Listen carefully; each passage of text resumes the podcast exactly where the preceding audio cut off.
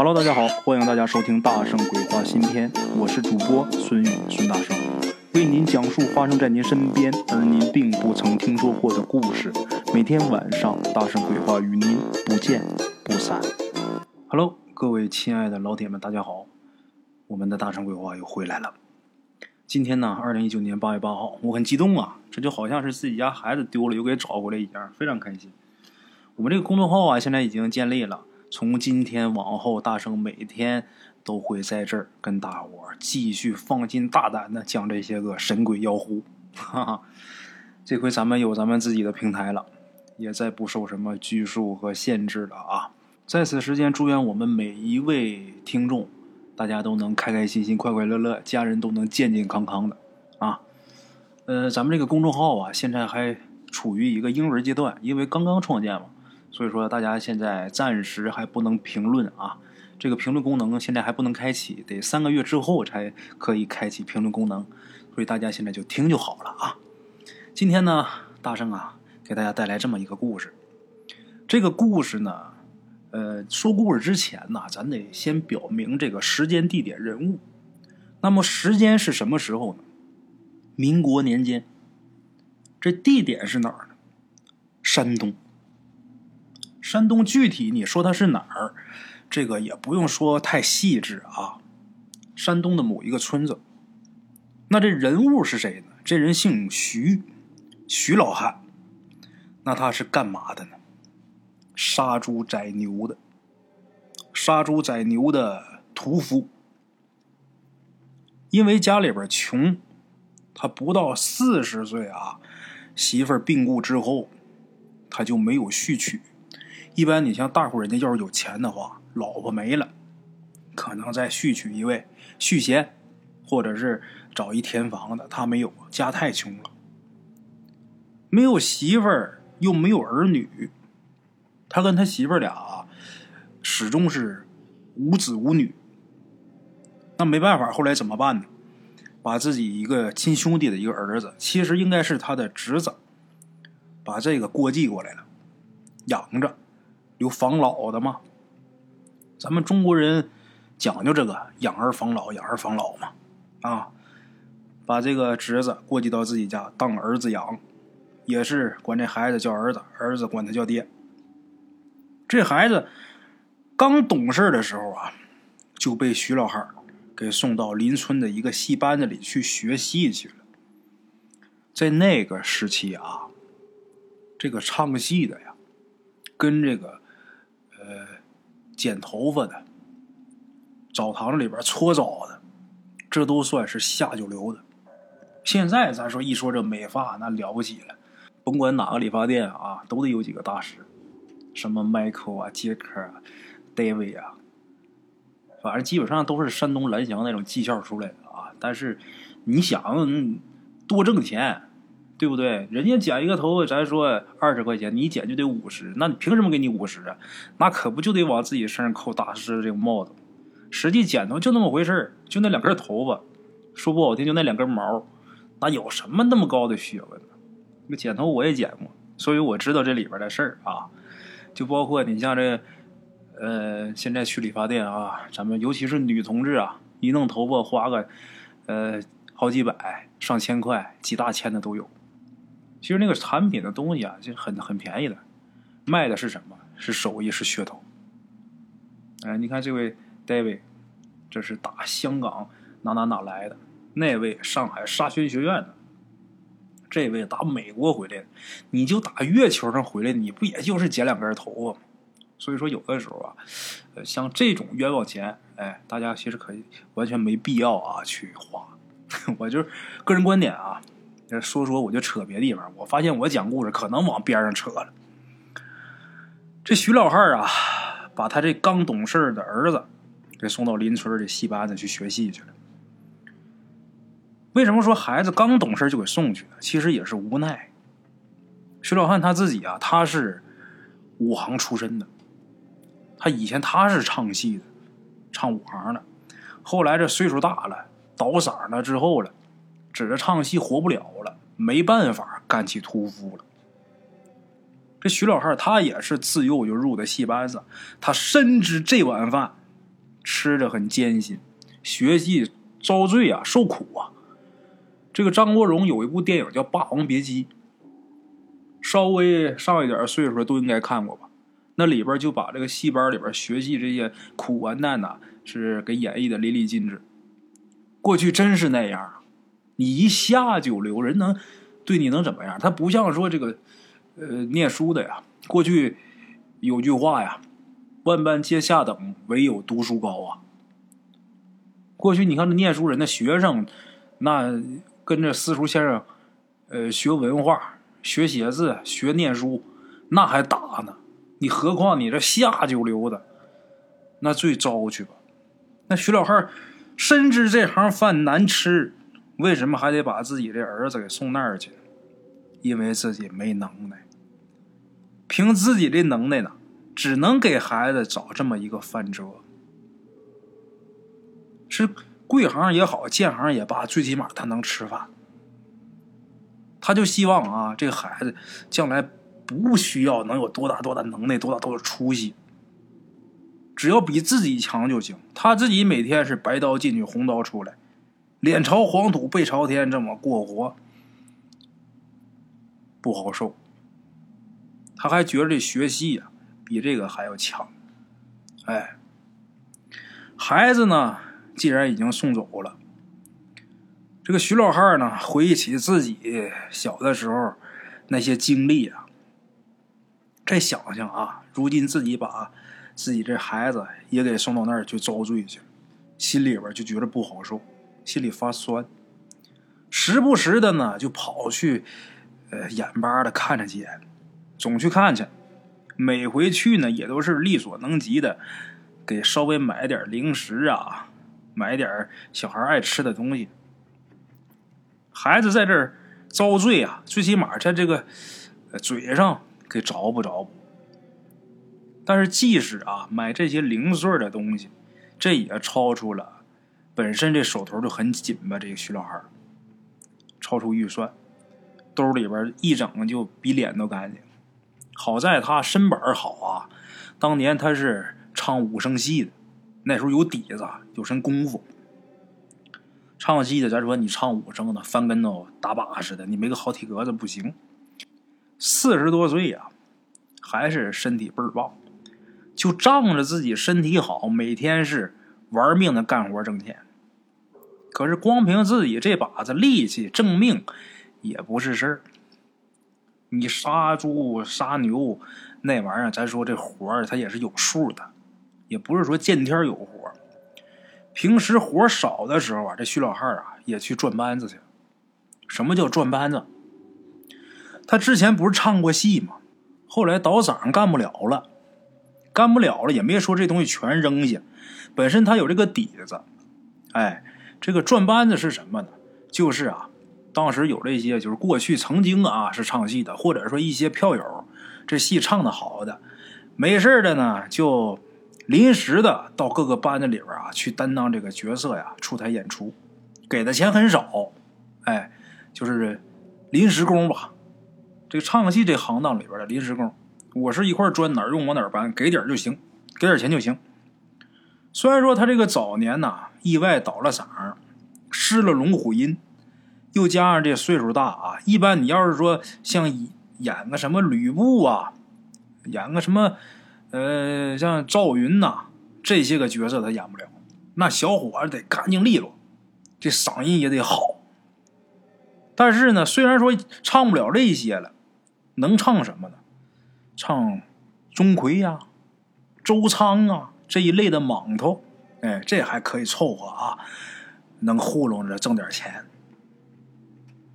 就这么的，有一些班主啊，有的时候为了救场，比方说这个临开锣之前，这正式演员呐，因为有急事啊，不能登场，得找人代演，或者是说，啊，这个为了省钱呐，有些班主为了省钱，找你们这些业余的，咱打比方，找专业的可能给五毛，找你们业余的给你一毛钱。就因为这些原因，所以呢，也会时不时的啊，给他点活。有这么一天呐，徐老汉呢，呃，在这么一户人家里是忙活了一上午。这家是杀牛，找他去。这家有三头牛要杀，这三头牛就不能都拉你们家来杀了，你得上人家去杀去。杀完直接收拾好了，要么人家弄来之后你杀完了，人家再往回倒腾这些肉，他麻烦的。你直接来我这弄，弄完之后你走就完了，你就带把刀来就行。这个老徐在这家啊，忙活一上午，杀了两条，还有一头老黄牛还没杀呢。那么说杀两头牛能用上一上午时间吗？分怎么回事你要说单就是杀，那直接一抹脖子就完事儿了。你杀猪的话，对着心尖一攮就完了。可是人家主家要求他干这个活是什么呢？必须啊，得干精细了，剔骨精抛，把这肉都得分出来。哎，前腿肉、后腿肉啊，哪是肋条，哪是排骨，都得弄出来。所以说很麻烦。一上午是杀了两头。这个他想啊，剩这头那就没法再杀了。等这个过了午饭那点，歇一会儿。下午的时候我再整。他想着想着，那午饭吃什么呢？主家啊给管了点饭，不是杀两头吗？杀两头牛，他有那个下水下货啊，肠啊、肚啊、心肝肺呀，给弄了点吃的是挺好的。吃完呢，他就在这个院里有那么一个草垛，他就在这草垛上就仰着，就躺下想眯混一会儿。他心想着，我眯一觉啊，哪怕是半个小时、二十分钟。睁开眼睛了，把这精神头养足了，攒足精神，我再干活。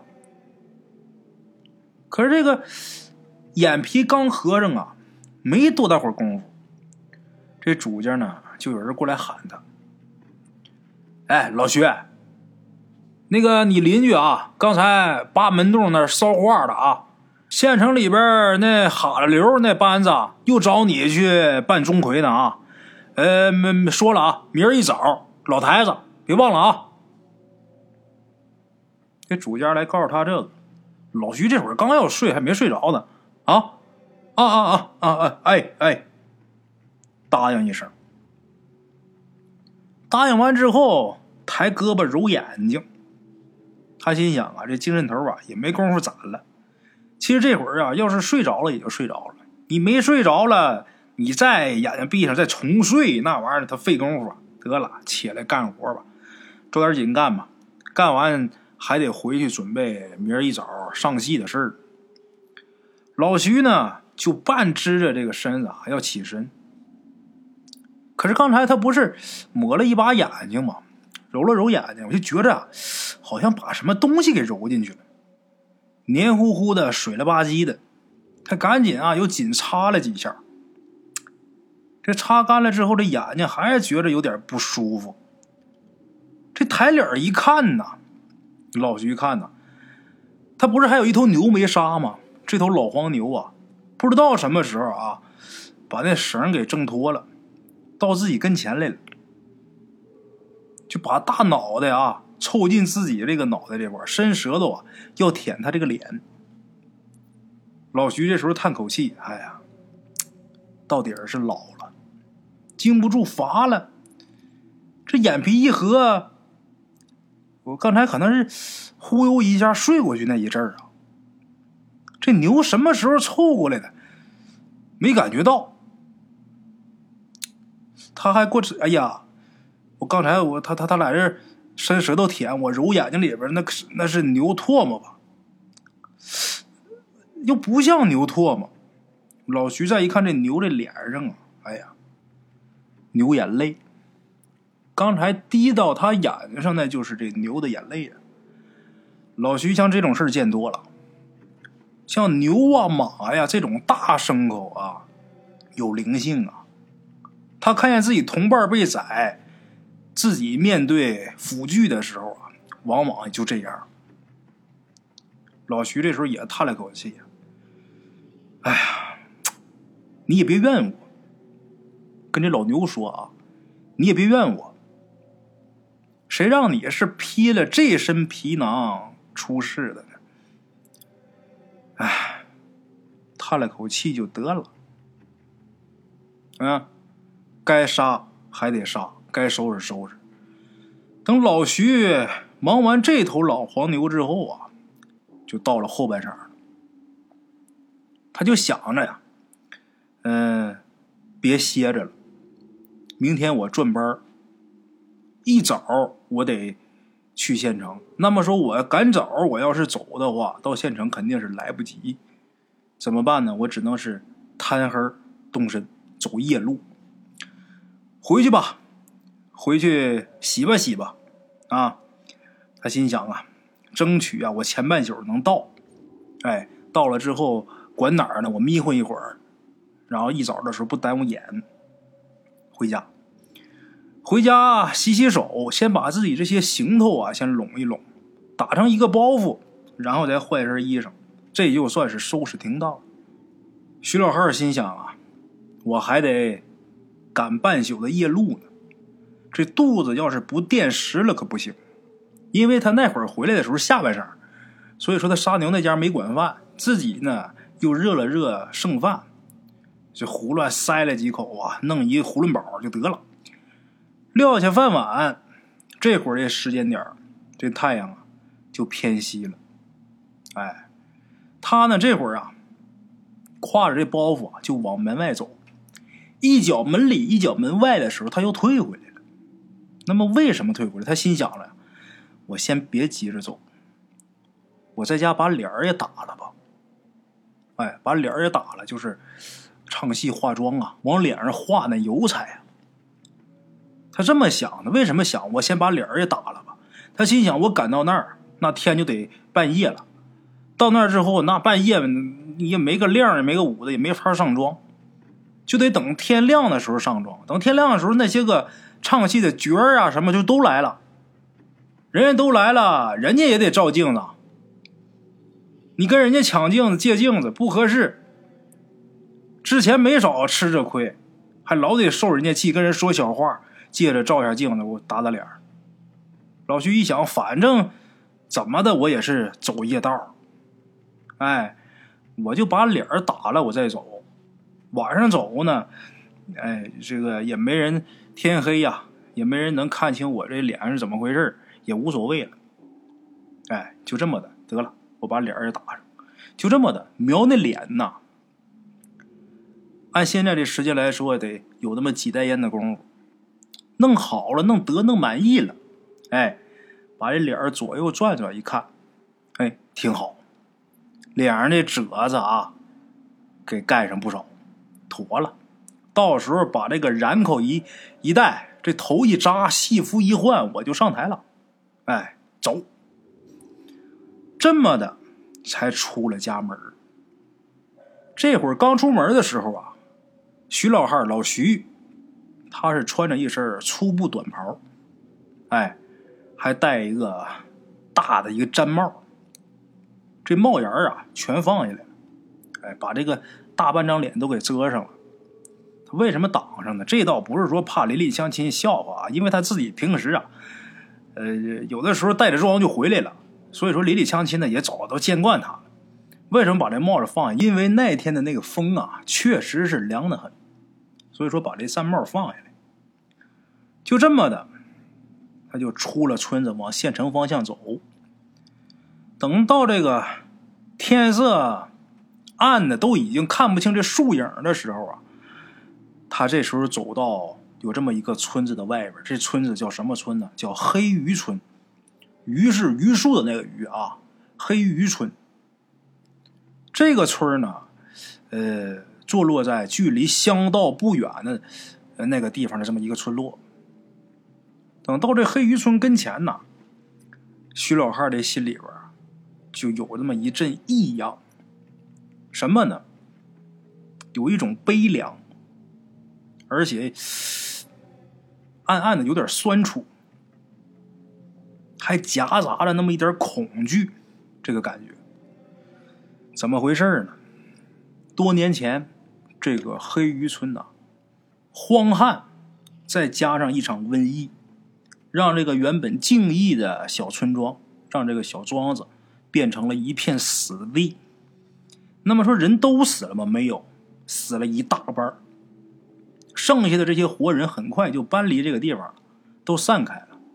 现在这个村子就剩下一些旧屋、一些空院慢慢的都成了断壁残垣。那么说这会儿是什么季节呢？时值深秋。秋天的时候本身就给人一种很凄凉的感觉，又是这个时间点，走在这么一个地方，还是独自一个人。老徐呀，就觉着自己这个头皮呀发紧，瘆得慌。本能的呀，就加快脚步，就想快点走远点，离这地方远点。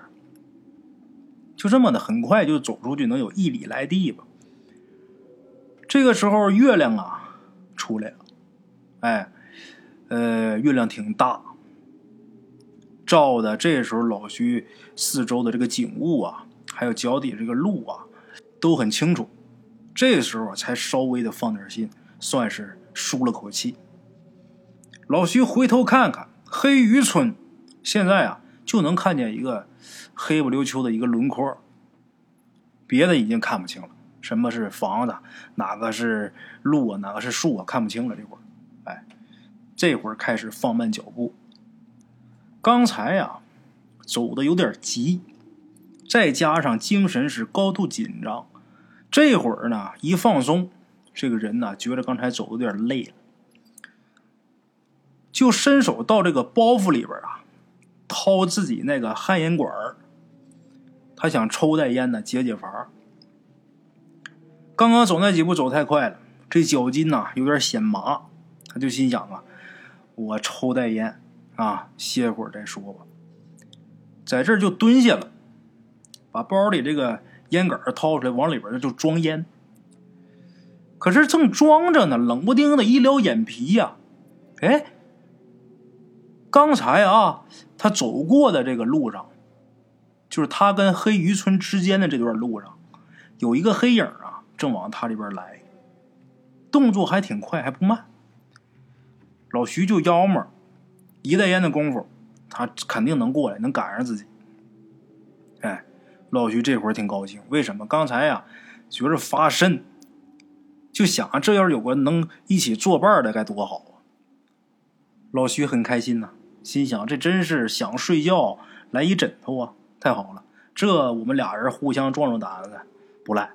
哎，我在这抽一袋烟，我等等他。哎，就这么的。过去那个旱烟呢，不像咱们现在这个烟卷儿，那旱烟呢，呱嗒呱嗒几口啊。就完了，抽的冲的几口也就抽完了，一磕的就算完事儿。老徐是猛抽几口，把这烟呐，烟锅里剩这个烟火烟灰呀，磕的到这个地上，在这蹲着等着。可是等着等着啊，老徐想起来了，哎，对我自己打着脸了，就脸上上了妆了。我现在化的这妆，那就是戏台上这钟馗的那个脸相。他心想，别这个大黑天的啊，待会儿人家赶上来之后，借着月光冷不丁的看我一眼，再给人吓着，这不合适啊！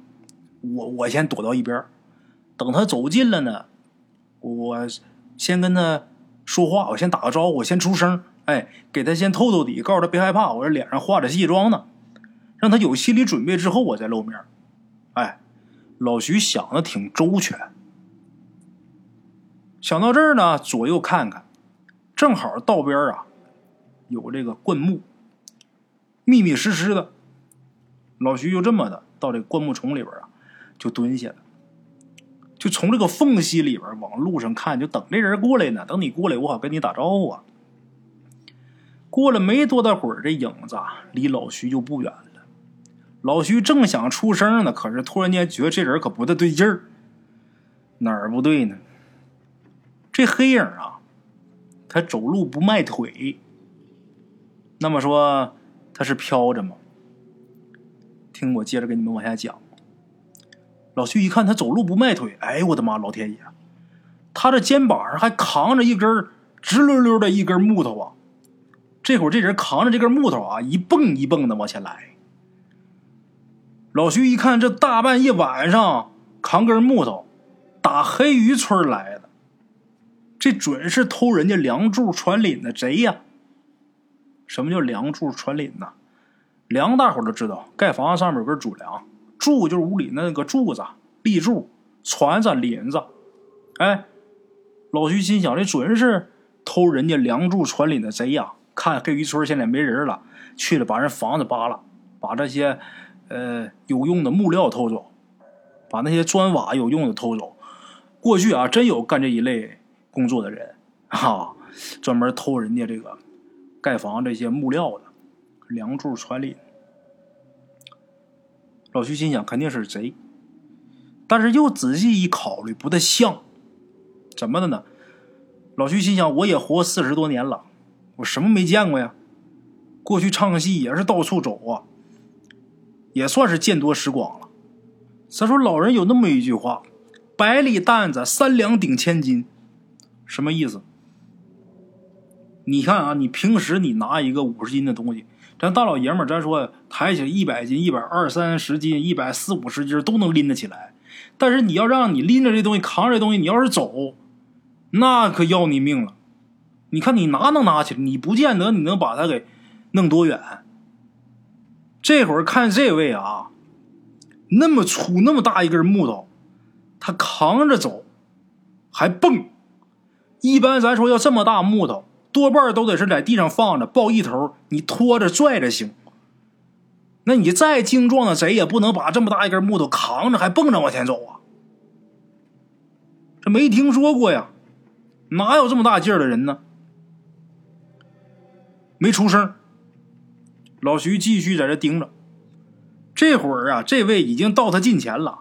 透过这枝枝杈杈，老徐看清楚了，在月光底下呀。这主是穿了一身也说不上什么颜色的衣裳，戴了一个也说不出来什么形状这么一帽子。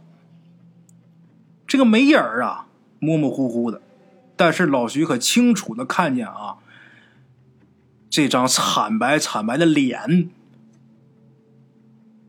而且张个嘴，这舌头耷拉下来。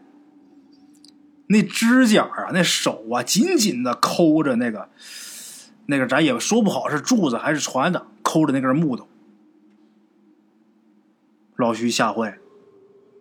再一看，这家伙他这脖子上拴着一根绳，这头拴脖子上，那头啊系那根木头上。他这一蹦，这绳在那一晃一晃的。哎，老徐一看。明白了，这家伙脸刷白，张个大嘴，舌头伸出来半尺来长，这造型还有一个绳拴这儿。哎呦我的妈呀！吓得差点喊出来，赶紧把自己自己的嘴啊用自己手捂住啊，就感觉啊这个胸闷，吓得心跳过速。瞅这架势，小时候常听老人讲吊死鬼吊死鬼这就是吧。活了大半辈子了，光听说有这么个东西，吊死鬼吊死鬼的，没想到今儿我算碰着了。我的妈呀！他没出声，这吊死鬼呢，也没察觉到这灌木丛里边藏了人了。这吊死鬼就顺着这条路啊，就往前去了。老徐呢？就在这盯着，一直到看不见自己都不敢起来，蹲了好半天，把这腿蹲的都已经没知觉了，慢慢慢慢才试着起来，活动活动腿儿，才敢磕磕绊绊的出来这个灌木丛，那心还砰砰跳呢。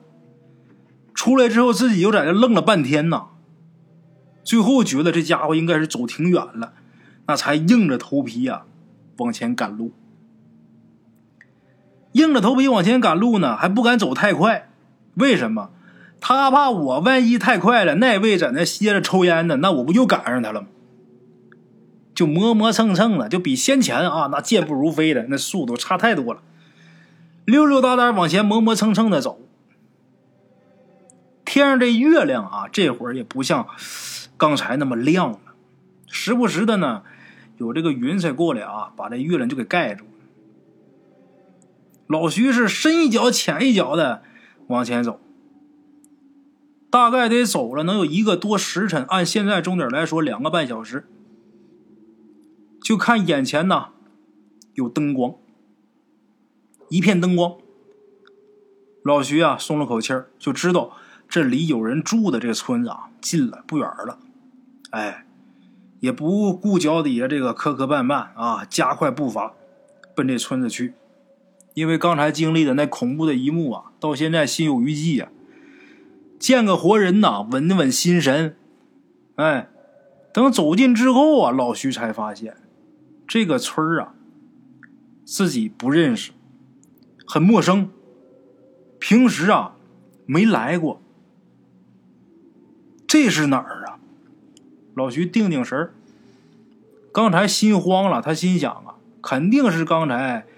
呃，吓这一下啊，心慌意乱，走岔道了。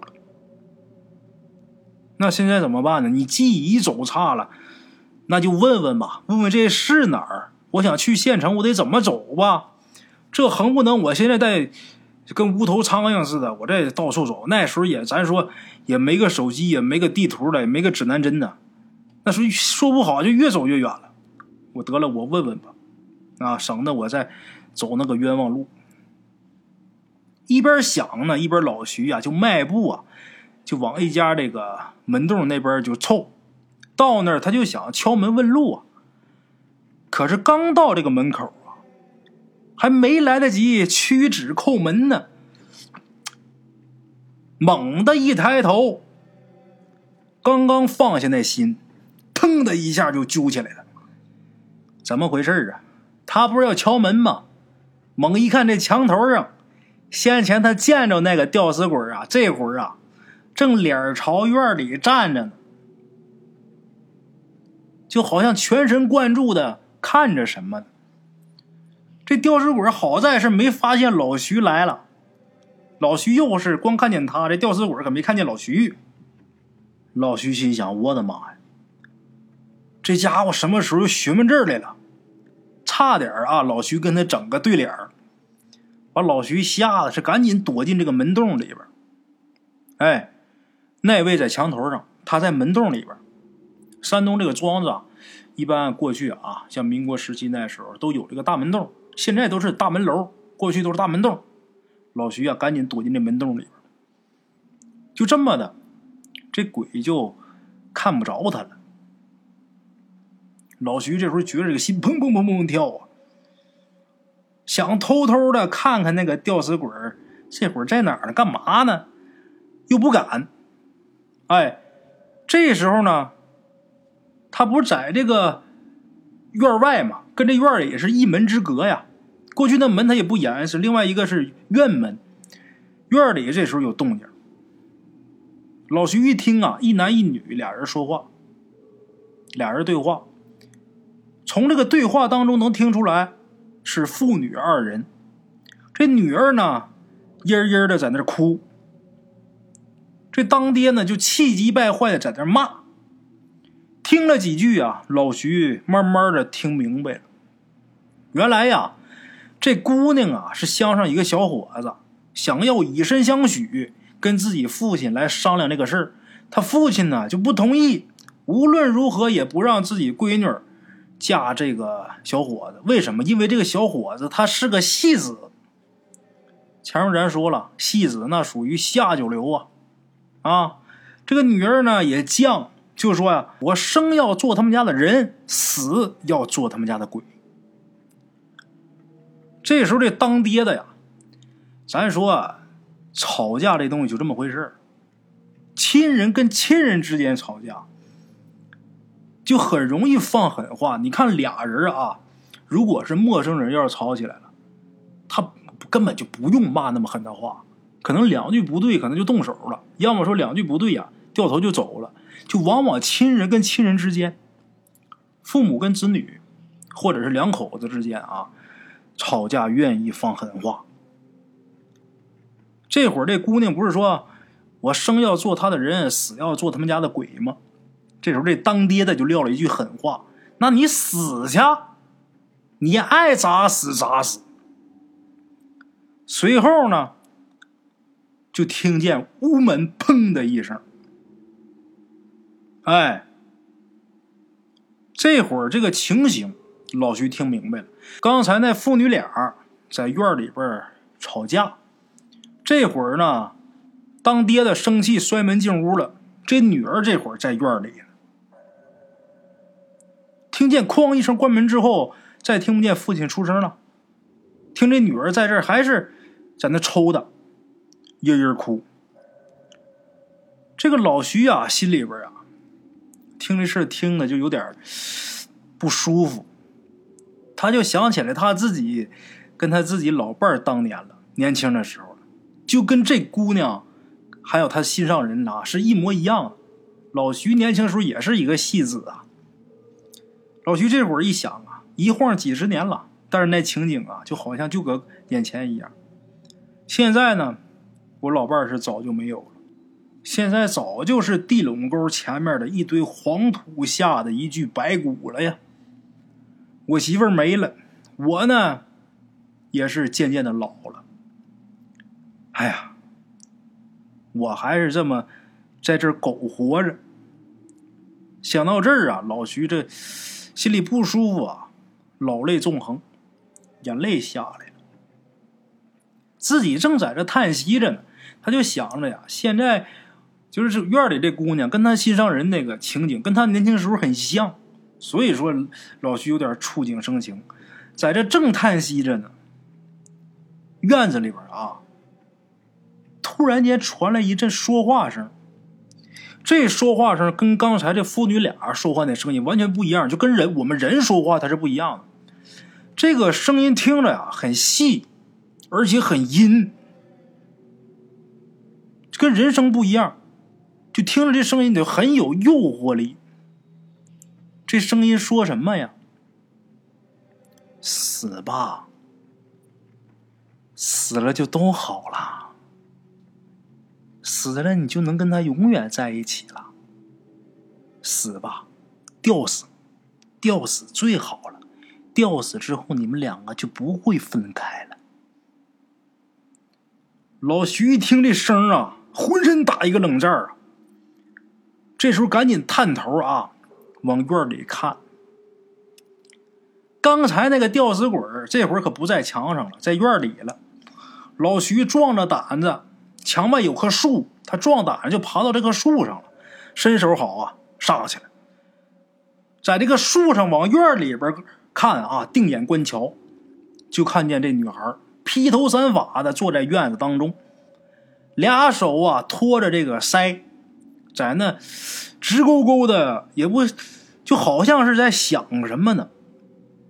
刚才老徐看见的那个吊死鬼这会儿啊。正围着这姑娘在那转圈呢，扛着那根大木头啊，一边转一边劝劝什么呢？你死，你吊死。更奇怪的是，这女孩啊，就好像根本看不见这吊死鬼似的。但是呢，这吊死鬼说的话呢，她好像是能听见似的。就看这姑娘啊，渐渐的就迷迷瞪瞪的。老徐这时候就头皮发炸，明白了，这是吊死鬼欺人家八字儿命软呐！看人家这会儿火焰低呀，他要来找替身啊！老徐就眼看着，再一看这大姑娘啊，另外一个咱前面说了，就这姑娘跟他现在心上人处境跟老徐年轻时候很像。老徐心想：“我不能让这姑娘就这么就让这吊死鬼给祸害了，不行，不能让她得逞。”老徐正想着呢，就见这女孩啊，真就信了这吊死鬼儿他说的那些话，自个儿搬把椅子过来，上去之后啊，也没找绳。这姑娘腰上系着一个裙带，把这裙带给解开之后啊。往这个房檐上这个船子上一搭，这姑娘就往上吊。老徐眼看这情况危急呀，顾不得都想啊，啊，抖一抖丹田气，喊了一声“震”，就这一嗓子。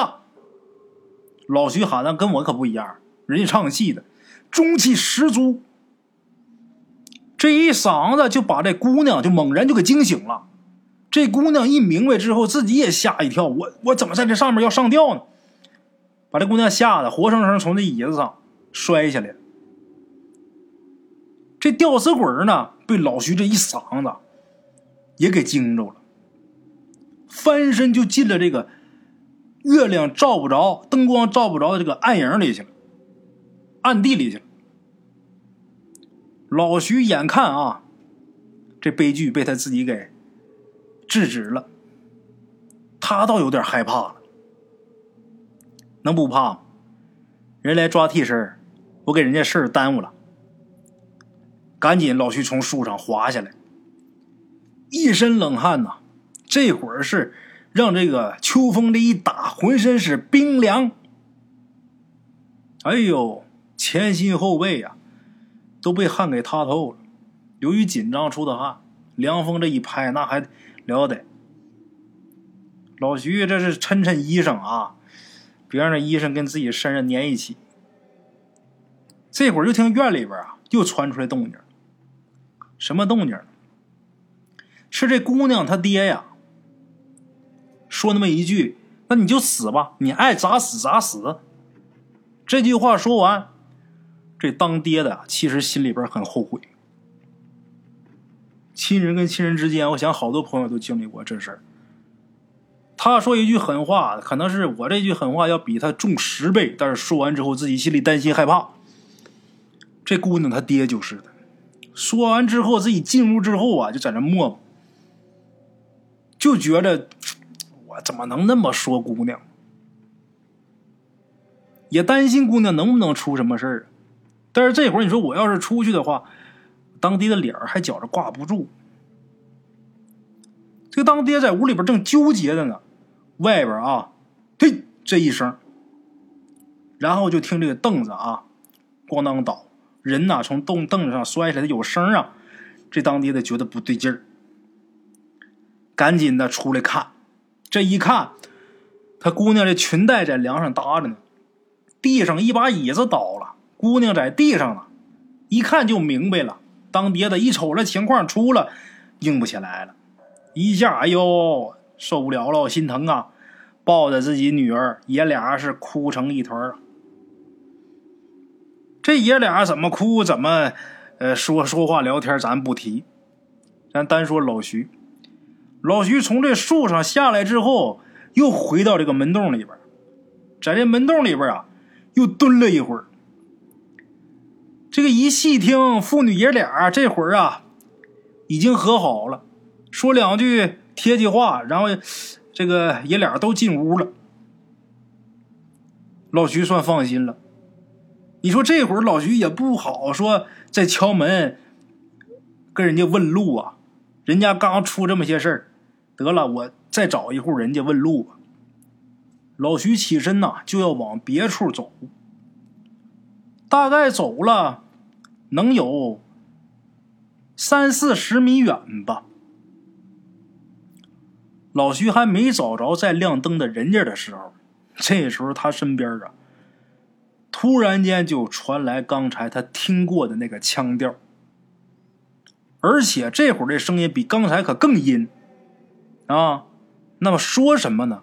就听这位说呀：“我说，活人，你坏了我的好事儿，就这么轻巧你就走了呀？”老徐一听之后，浑身每一个毛孔都收紧。全身的毛唰就起来了，坏了！看来这玩意儿缠上我了，这怎么办呢？正害怕呢，就觉着自己身边一团寒气就给自己给裹住了，阴冷之极。刚才又出那么一身冷汗，秋风一拍，这会儿又觉得周围都是冷气。大伙儿就想啊，你们就出去跑步去，跑一身汗。衣服都湿透了，在那歇一会儿，哎，歇一会儿，自己身上不热了，但是衣服是湿的。这会儿拿冷风一拍，然后给你放冰柜冷冻层里边，你们想一想什么感觉？老徐这会儿就什么感觉？难受啊，冻的上下牙直打颤儿啊，扎着胆着微微抬头，就见这吊死鬼这会儿已经站自己面前了，而且这会儿这吊死鬼这个样比刚才老徐看见他那时候更可怕。老徐见他两回了，算这面是第三面了。可是这吊死鬼跟他是打头一个照面，哎，吊死鬼第一回见他。这回老徐跟这个吊死鬼算是面对面，前两回都没说面对面，有一次是在侧面。第二回是来后面，这回是面对面，而且离得很近。老徐这回看的特别清楚。这吊死鬼啊，长了一对吊梢眉，哎，这俩眼珠子往出爆，都爆到这个眼眶外面了。他上吊死啊，勒的憋的呀，一张大白脸呐，由于很愤怒，所以说拉的特别长。这大长舌头也是一秃噜一秃噜的，滴滴答答的，好像是往下滴的这个血珠子。看着这个肾，老徐不敢多看呢，把脸就扭一边去了。这吊死鬼一看他这样啊，就很愤怒啊，就说了一句：“你瞧不起我。”老徐没敢搭话。这吊死鬼啊，又说：“呵呵，那你就是怕我了。好啊，那我让你怕个够啊！上瘾。”这吊死鬼说的上瘾。他说完之后啊，抖了抖身子，抹了几把脸。老徐呢，就拿眼珠啊，脸没转过去，拿眼珠斜楞盯着这个吊死鬼，看他想干嘛。这会儿老徐吓得心都都快蹦出来了。再一看吊死鬼的脸更完了。刚才那个脸呐，就是普通人脸那个大小，比普通人脸能大一圈，也就那样。但是这会儿看这脸呐，得有多长啊？按我们现在这个度量单位来说，哎，能有多长？这脸得有一米五长。这吊死鬼啊，他是使了一个障眼法也好，或者他自己会变化也罢，总之脸可不一样，就是一张大脸在跟前，什么也看不见。老徐，这吊死鬼肩膀上不是有一个木头吗？这脸呢，没比那木头短多少啊！再一看这舌头，刚才舌头能有半尺长，这会儿一看这舌头得有四五尺长，扑棱扑棱还动弹，而且啊。老徐还闻着一股非常非常熟悉的味道，什么味道呢？血腥味儿。他对这味儿可熟悉，他是屠夫啊，整天杀猪宰牛的，他知道这个血腥味儿啊，很大一股腥风。这会儿老徐这腿肚子开始转筋，差点没瘫倒，自己拿舌头尖顶着这个牙膛子，强憋一口气儿，才没吓得叫出来。这吊死鬼在这卖弄一番，看老徐没动地方，也不言语，也不说话。这吊死鬼啊，突然间开始疑惑了：这人是什么来头啊？他一个活人，他怎么能凭肉眼能看见我呢？真是奇怪啊！这吊死鬼这么想的。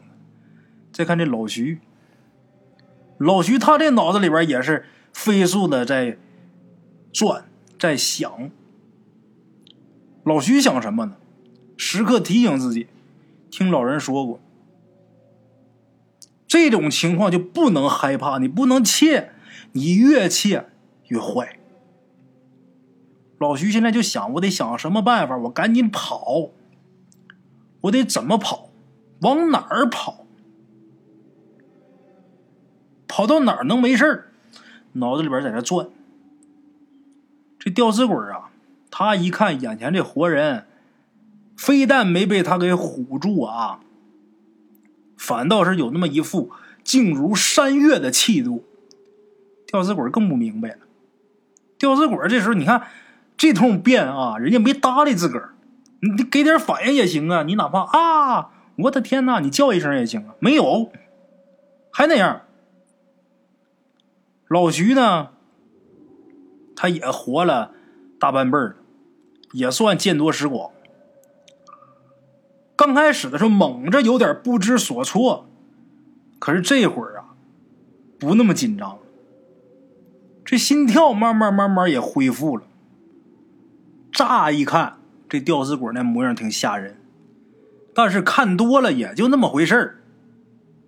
老徐跟他都见三面了，哎，也算是有心理准备。这心神一稳之后，脑子里边突然间还出了一主意。然后啊，老徐是故意啊，用一副就是很藐视他的口气问这个吊死鬼，他脸可没扭过去，还是侧着脸不瞅吊死鬼，但是说了一句话，什么呢？就这两下子，吊死鬼哎，这吊死鬼这时候正摸不着头脑呢啊！一听他说就这两下子，这吊死鬼啊！把吊死鬼给弄懵了，然后老徐就说：“呀，那好，你不是就这两下子吗？你的那样我看完了，你看看我的吧。”说完之后，老徐是飞速的俯身，扒开这个包袱，他不是带一包袱吗？把这包袱扒开之后，蹭蹭几下，穿戴停当，穿什么呢？戏服啊，那髯口在包里呢，把这髯口戴上了，把这个钟馗呀那身红袍穿上，帽子给戴上，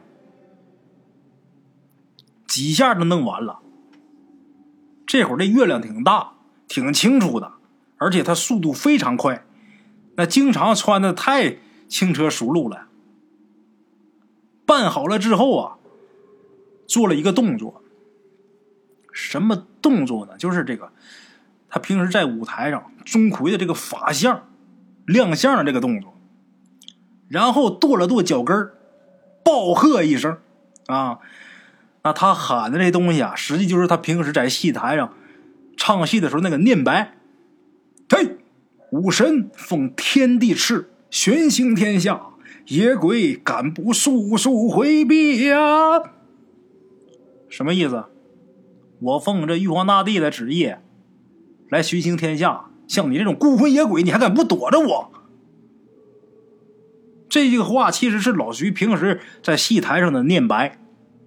哎，这吊死鬼这时候本来他就正起心虚呢。又见这啪啪几个动作啊，这吊死鬼就没明白怎么是干嘛呢？正发呆呢，人这边穿好了，啪一亮法相，又来这么几嗓子。这吊死鬼一抬头一看，吓傻，下盘一软，咕咚，这吊死鬼跪倒了。为什么呢？因为刚才啊，眼前那个穿短袍的、戴毡帽的那个活人，这会儿啊，这分明就是。鬼最忌惮的这个钟馗神的这个形象啊，那鬼吓得哎呀，咣叽跪下了。老徐这会儿心里边特别开心呐，一看这吊死鬼被他给吓住了，赶紧趁热打铁，又喊了几句啊，当当当，这个戏台上这些念白又说了几句，然后就做了一个啊，就想要抓他的这个动作。这会儿把吊死鬼吓得，那磕头就跟捣蒜似的。钟馗爷爷呀，饶了小的吧，小的鬼眼不识神差呀，不知您老巡行多有触犯，多有触犯呐。钟馗爷爷啊，小的当初是吊死的，吊死多日，没有人给我收尸，我这肉是臭的呀，恐怕呀不合您老的胃口啊，还望您那意思啊，我这肉不好吃。这钟馗那斩鬼，甚至有民间传说，的钟馗啊直接能吃魂儿。所以说这些鬼呀，啊这些邪祟呀，最怕这个钟馗。这个吊死鬼就说：“我当年死的时候啊，好几天也没人给收尸，我这肉都臭了，恐怕我这个不合您的胃口，还望您放了我吧。”那意思。老徐这时候心里边觉得挺好笑的，看着这么弄行啊。但是啊，这种事儿见好就收吧，别待会儿再让他给看出破绽来啊！老徐赶紧是假意的啊，就假装很生气啊！呸！我怎么能吃你这种酸腐晦气的鬼呀？啊算你走运吧！我刚刚在东岳地阁下吃了两具扒皮拆骨的白面鬼呀，我已经吃饱了，你滚！哎呀，这个吊死鬼啊，如临大赦呀，感激不尽呐！刚刚刚又一顿拜呀，啊，就磕头无数。临了啊，这吊死鬼还换了一个口气，又说呀，说自己这个身世啊，其实很凄惨啊。他生前呐，本来是离这地方四十里开外的黑鱼村的人，苦于生计绝路，没办法走上了自杀的道路。不料呢。他这个不得超生啊！现在呢，地府也去不了。据说这个横死的人，他阳寿没到，他去不了阴间报道。比方说，这个人阳寿八十，哎，他打二十岁没了，那么你还得在人间飘荡六十年。这六十年，你既不是阴曹的鬼，你也不是阳世的人，所以说他是很遭罪的。他说呀，现在这。没办法，超生啊！他说：“尊神呐，您能不能可怜可怜我呀？”这会儿还跟这个老徐还聊上了，诉苦呢。你看我挺惨的，您是神仙，您帮帮我吧。徐老汉听着呀，差点没笑出声来，但是着急，赶紧把他打发走啊！就僵着口气就说：“呀，你得了便宜还想卖乖呀？你一时……”得不到超隐，你也不能说枉为天理，寻衅你害人无辜啊！看你这个自己倒是有意自赎，哎，那好吧，我告诉你，每年七月十五的时候，鬼门都会打开，到时候啊，你一定要投身地府。一旦要是归得丰都，你一定要循规蹈矩，以待轮回。倘若不听我言，莫怪我最后把你形神斩灭！滚吧！老徐说完这些话，这吊死鬼如梦大赦，啊，这是屁滚尿流、夹风带雨的就跑了。老徐呢，说了半天戏词儿啊，说了半天念白，自己呀早就已经是口干舌燥了。摸摸自己额头上这个汗呐，还有身上这个汗呐，自己心里边直突突。怎么的呢？他刚才出那么些汗，这会儿自己脸上这个油彩啊都有点花了。得亏呀，这吊死鬼他没敢仔细看老徐，因为老徐那是钟馗的相啊。你个鬼怎么敢盯盯的你看着人家神仙，弄不好把你吃了呀？这便宜便宜这儿了，是没啥事儿。哎，这一夜恐怖的经历啊，算是过去了。后来这个老徐啊，就跟人提起过这段经历的时候，他就说呀，那天呢，他能看见这个鬼屋，肯定是由于自己眼里边进了这个牛眼泪。牛眼泪这个东西跟乌珠、蝙蝠粪，乌珠是什么？就是乌鸦的眼睛啊。这个牛眼泪、乌珠还有蝙蝠的粪呐，这些东西它是可以借助这些人是可以借助这些东西啊，看到鬼神的。这只不过是据传说。老徐就分析就想，我那天估计就是这个牛眼泪滴到眼睛里边了，所以才看到了这个吊死鬼。而且据说啊，这个牛眼泪还有乌珠啊、蝙蝙蝠粪这些东西，你用的东西不一样，你所看到这个鬼的类型也不一样。而且这个东西它进来的环境啊，也决定你能看见什么样的鬼。哎，不是说这个流眼泪抹眼睛上你就什么鬼你都能看见了，倒不至于说那样。当然这也都是传说呀，到底是真是假啊？这些东西也没法去验证。老徐就想起来呀，你说那天待宰的那个牛啊，他都往下流眼泪。他不想死啊，他想活着呀。再想一想那天晚上自己看见的那个吊死鬼跟自己求饶的那个样老徐就叹了口气。你说这畜生啊，都想多活。你说这生命这东西它是多么宝贵的，那世间怎么就有人不知道珍惜它？自己给自己性命了结，多傻呀！啊，好了，各位老铁们，今天这个故事是稍微有点长啊。大圣，我是说了这么半天，也不知道说的怎么样啊，也好几天没讲了。讲的好坏呀是假的，这把力气是真的。承蒙各位啊，大家多多支持吧。节目最后呢，得求各位点事儿，就是大家呀，在你方便的情况下，帮我把这个故事分享出去，转发到你的朋友圈也好。呃，如果你要是有群，你是群主，那就更好了。你帮我在你的群里边发一发，最好是能艾特所有人。我现在啊，的确是需要宣传。大家帮帮忙嘛，在不影响你们生活、不影响你们其他事情的情况下啊，帮大圣转一转啊。还有一个就是，呃，现在虽然不能评论啊，但是你们可以打赏啊。打赏，这回跟喜马拉雅不一样了，这回是你赏一块得一块，你赏一百我得一百。喜马拉雅那不行，喜马拉雅得给人家交钱。你也赏一百，最后我能拿着四十、三十就不错了。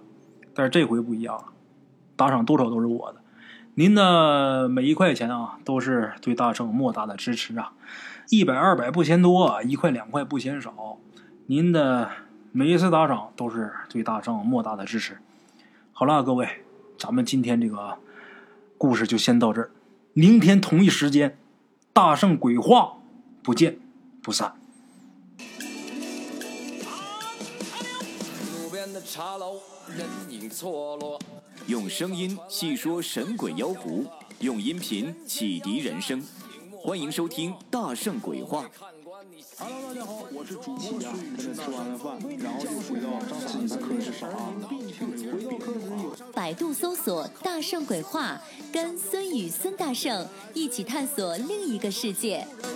那天山女子独守孤城，也只是感谢鬼友们，感谢鬼友们，感谢鬼友们一路陪伴。大圣鬼话，见字如面。欲知后事如何，且听我下回分说。